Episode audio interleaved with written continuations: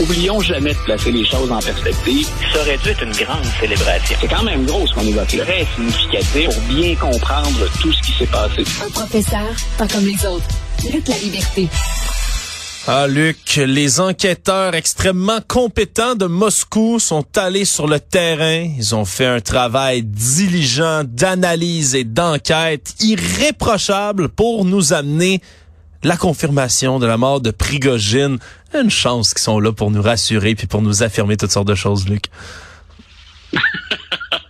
Écoute, c'est important de souligner la qualité d'un travail bien fait donc, effectivement, ce qu'on se retenait d'affirmer officiellement, bon, on vient de l'affirmer officiellement. Donc, Prigogine est au nombre des dix personnes qui sont décédées dans, est-ce qu'on peut appeler ça l'écrasement d'un avion? Non. Ça demeure assez... Je pense qu'on peut se garder une petite gêne quand même puis dire que c'est Voilà. dans, dans des circonstances absolument mystérieuses mais prévisibles, l'avion dans lequel Prigogine se trouvait a Voilà. explosé en plein vol. Voilà. Donc, euh, est-ce qu'on peut tirer euh, certaines leçons déjà de ça, ou à tout le moins certains enseignements? Euh, le premier, je pense, mais on, ton, ton introduction légèrement narquoise de laisser entendre. Donc, euh, on ne blague pas avec Vladimir Poutine et euh, il voulait absolument, je pense, faire un exemple. Si tant est que c'est lui qui est le responsable, comme on a peu de, de validation ou de contrepoids à l'information qui émane du Kremlin, c'est la petite gêne que je me garde. Mais donc, il semble que Prigogine ait payé le prix de ce bras de fer, de ce défi qu'il a, ne serait-ce que temporairement, offert à Vladimir Poutine. Euh, on se demande ensuite, ben, pourquoi avoir attendu deux mois pour faire ça? Euh, pourquoi ne pas l'avoir sanctionné sur le champ ou ne pas l'avoir hein, semoncé encore plus vertement? Euh, on dit que Poutine voulait choisir la personne qui prendrait le relais. Il y a fort à parier qu'on n'entendra plus le nom du groupe Wagner. Possible qu'on change de nom, de dénomination. Mais ce genre de groupe paramilitaire, il est extrêmement important pour la Russie. Donc, le groupe Wagner a rendu euh, des services précieux à, la Russie euh, et c'est c'est pas évident nécessairement de remplacer quelqu'un comme Prigogine. Si on peut penser qu'au plan stratégique, il y a meilleur que, que Prigogine, euh, ça pose un problème, euh, un groupe comme le groupe Wagner, parce que il faut que le meneur ait les poches particulièrement profondes, ce qui était le cas de Prigogine. Donc, il faut financer les opérations de ce groupe-là, tout en s'assurant, c'est ce qui a fait défaut à la fin pour Prigogine, tout en s'assurant de la loyauté. Il faut rappeler qu'il y a ce décret qui a été signé par Vladimir Poutine, dans lequel ben, on oblige bien sûr à une loyauté entière et totale à la Russie. Donc, pourquoi est-ce que ce groupe-là pourrait survivre? Pourquoi ne pas contribuer à son démantèlement? Ben, euh, si en Ukraine, le groupe Wagner n'était plus sur le terrain, ne contribuait plus aux opérations, on sait qu'en Syrie, il est encore là, et on sait qu'en Afrique surtout, il est à de multiples endroits, entre autres pour protéger l'exploitation de mines.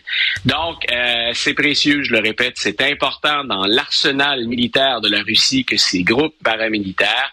On peut penser que ça a pris deux mois parce qu'il fallait trouver ben, un bailleur de fonds solide et en même temps quelqu'un dont, pour euh, l'échéance prévisible, serait loyal entièrement à Vladimir Poutine. Ouais, on verra bien qu'est-ce qui va arriver exactement avec euh, ben le groupe Wagner. Le groupe Wagner est mort, vive le groupe Wagner. On verra bien qu'est-ce qui va se passer euh, qu'est-ce qui va se passer par la suite avec tout ça. On revient aux États-Unis, Luc, parce qu'on en a parlé de cette fameuse photo, le, le mugshot de Donald Trump, qui est euh, qui est sur tous les réseaux, sur toutes les imageries qu'on peut trouver en ligne, mais qui va se retrouver sans aucun doute, puis qu'il l'est déjà même, ben, sur toutes sortes de marchandises. Hein, on va faire de l'argent avec ça. Voilà, puis ben, il fallait s'attendre au gaminet, au célèbre T-shirt. Donc, euh, et on dit ou on rapportait hier que, que j'allais dire que Vladimir Poutine, tu vois le lapsus ce matin, hein, c'est très mauvais. Ouais. Donc, que Donald Trump aurait engrangé jusqu'à un peu plus que 7 millions de dollars attribuables à la vente de produits, est-ce qu'on appelle ça comme ça quand même, de produits dérivés. Oui. Donc, euh, de ce fameux T-shirt arborant la bouille fort sympathique de M. Trump. Euh, on a adapté, bien entendu, la, la, la, la photo, c'est-à-dire que l'air de M. Trump, là, c'est, c'est, c'est- tout le monde a, remarqué, puis d'ailleurs, il y a plein de, de qui ont circulé en fin de semaine. Euh, c'est, bel et bien la bouille de M. Trump qu'on voit, mais on a retiré cette petite chose qu'il avait au-dessus de l'épaule, qui est finalement le bureau, la, la, la mention du bureau du shérif de Fulton County. Donc, on a retiré ce qui avait rapport à la justice, à l'arrestation, et on garde la photographie auquel on ajoute maintenant toutes sortes de slogans. Ah, nous ne baisserons jamais les bras. We will never surrender. Justice for Trump. Donc, la justice pour Monsieur Trump. Euh, alors, on, on, a une fois de plus fait un tabac avec ça. Je répète, c'est pas long. Là. On a eu ça à la fin de la semaine dernière. 7 millions de dollars déjà attribuables à la vente des t-shirts. Ouais, puis s'il y a bien quelqu'un qui a besoin de cet argent-là, c'est M. Trump en ce moment parce que ça coûte ah. quand même euh, une bonne beurrée, hein, tous, tous ces procès-là, toutes ces procédures judiciaires-là. Au final, l'argent qui, même quand il en récolte pour sa campagne, finit par l'utiliser dans ses, dans ses nombreuses opérations judiciaires. Il n'y a pas vraiment le choix. Là.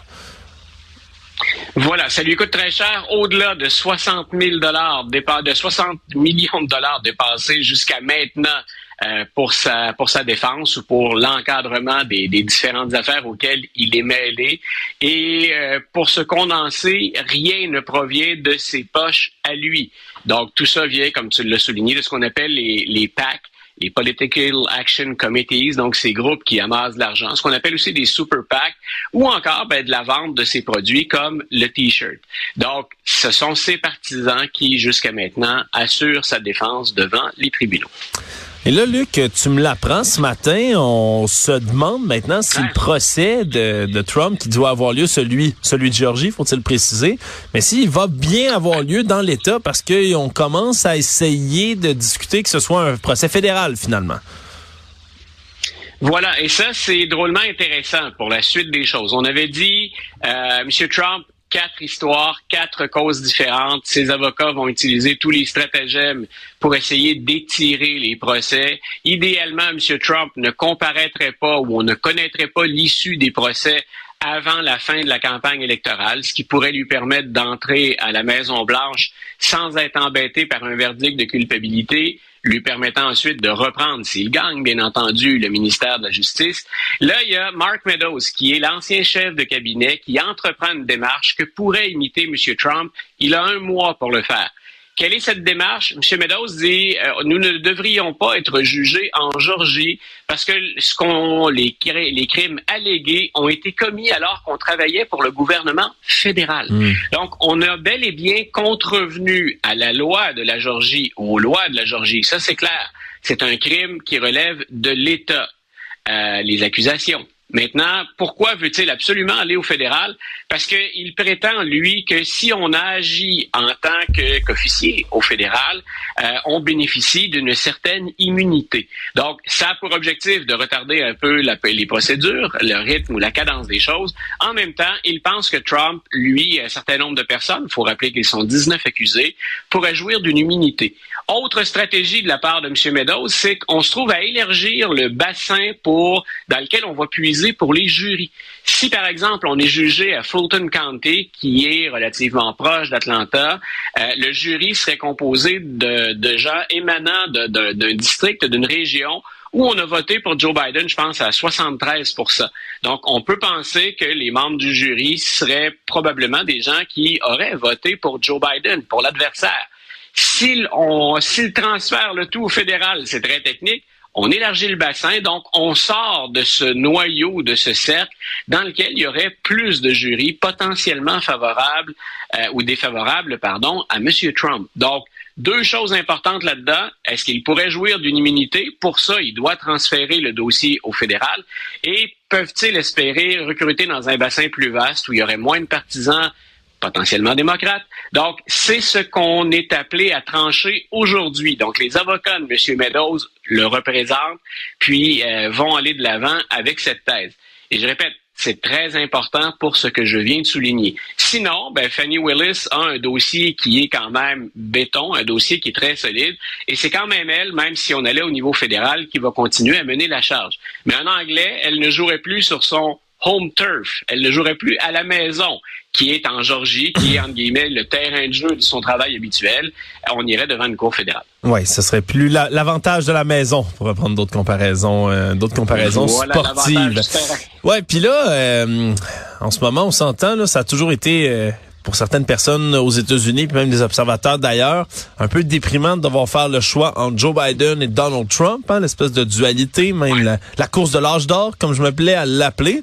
Mais là, il y a une convention qui s'organise pour peut-être qu'il y ait une troisième option autour de ça. Voilà, ça fait un certain temps que c'est dans l'air du temps, mais là, ça se précise. C'est-à-dire qu'il existe un groupe aux États-Unis de politiciens euh, qu'on dit bipartisans, républicains et démocrates. Ils sont majoritairement républicains, mais leur approche serait bipartisane. C'est une formation politique qu'on appelle les no labels. Donc, vous en avez assez de la polarisation aux États-Unis. En théorie, plein de gens souhaitent ça. Donc, vous en avez assez des étiquettes et de la polarisation. Concentrons-nous sur ce qui unit les Américains et présentons un candidat contre Trump et Biden qui n'aurait pas d'étiquette, un no labels. Donc, on a décidé que maintenant de la, du mois et de la localisation de la convention, c'est-à-dire le moment où on va officialiser euh, l'identité de la personne qui va affronter les deux autres. Ça va se dérouler en avril, ça va se dérouler à Dallas, au Texas. Donc, le Texas, qui est un État, on le sait, majeur, c'est très important démographiquement. Donc, c'est un des, c'est l'État le, plus lourd démographiquement, là où il y a le plus de gens. Euh, si on est un républicain, on est content. Si je suis Donald Trump, je suis content. Parce que la plupart des gens qui voteraient No Label, c'est des gens qui voteraient Biden un peu par défaut. On l'a déjà dit tous les deux, puis tu le soulignes. M. Biden, là, il suscite pas pardon, d'enthousiasme. On vote pas pour Biden dans la joie et dans l'allégresse. On vote contre Donald Trump. Donc, avec un mouvement No Labels, essentiellement, ceux qu'on pourrait pénaliser en divisant le vote, ce sont les démocrates et euh, en particulier le cas de Joe Biden. Donc, c'est pas une bonne nouvelle pour les démocrates. Ça ne peut faire le jeu que des républicains. Donc, euh, alors bonne nouvelle pour M. Trump. S'il espère toujours gagner, puis si ses partisans espèrent qu'il gagne, euh, on surveillera l'évolution du, du, no labels, mais chaque fois c'est la grande problématique. Quand on a un tiers parti aux États-Unis, c'est pas la première fois, ou qu'on a un candidat indépendant, le tout est de savoir à qui enlève-t-il le plus de votes. Ça a déjà été le cas pour les plus vieux d'entre nous, pour Ralph Nader, par exemple, à l'élection de 2000. Donc, euh, il avait pénalisé les démocrates, puis on connaît la suite. C'est les républicains et George W. Bush qui l'avaient emporté, même en perdant le vote populaire. Cette année, il semble qu'on soit en voie de répéter un phénomène qui, est similaire. Si tant aussi longtemps, bien sûr, que les no labels lèvent, qui vont chercher un peu de, qui vont chercher un peu, ne serait-ce que quelques pourcentages de voix, ça peut fausser la donne. Et pour les analystes comme moi, ben, rendre ça plus intéressant. Donc, euh, c'est là où on est à décortiquer le vote encore plus. Donc, dans chacun des États, surtout dans les États pivots, ces fameux swing states. Je te pose une question, Luc, comme ça, puis finalement, je te, je te prends à chaud. Là, j'ai rien, euh, on s'est pas interpellé là-dessus avant, mais un candidat indépendant dans l'histoire américaine, ça a-tu déjà même eu une, une, fraction de chance de pouvoir l'emporter? Est-ce qu'on a déjà été proche ou pas du tout là, Parce qu'on dirait que c'est, on dirait que c'est tellement insurmontable de se lancer comme candidat indépendant que on dirait que c'est même pas une option pour essayer de gagner. Dans l'histoire récente, on a eu deux candidats qui ont pu changer la donne. On a eu euh, Ross Perot, qui était ce milliardaire texan qui cette fois-là avait fait le jeu des, des démocrates, c'est aux républicains qui, qui l'avaient nuit. Puis on a ce, on a euh, ce candidat Ralph Nader auquel je référais pour la Floride. Le seul candidat, mais il faut remonter loin. tu me demandes ça comme ça, mon, mon ordinateur est en marche. L'historien travaille un peu plus fort ce matin. Le seul candidat qui aurait pu avoir des chances de l'emporter, c'est Theodore Roosevelt au oh. début du 20e siècle. Donc, il avait fait deux mandats. Il revient dans une campagne électorale. Il est déçu de ce que font les républicains, qui à l'époque c'est le parti progressiste, il ne les trouve plus assez progressistes, et il va se présenter contre son successeur et contre le démocrate qui va finir par l'emporter et qui a marqué l'histoire, qui est Woodrow Wilson. Hmm. Euh, mais il a carrément scindé le vote républicain en deux. Et c'est ce qui explique que Wilson ait gagné, ait gagné parce que les, les républicains devaient l'emporter. Mais il a eu plus de votes que son rival républicain en étant à la tête d'un tiers parti. Je pense que c'est la, la, la, la, candidature indépendante la, plus spectaculaire de l'histoire américaine. Ouais, c'est sûr que quand tu as quelqu'un qui, qui, a déjà été président, qui a déjà fait deux mandats, puis qui revient comme ça, ouais, ça peut avoir plus d'attrait un tout petit peu quand même comme indépendant que, que quelqu'un qui est un peu plus, euh, euh, ben, qui sort un peu plus de nulle part. Luc La Liberté, merci de nous partager tes connaissances d'historien ce matin. Une bonne journée, Alex. À demain.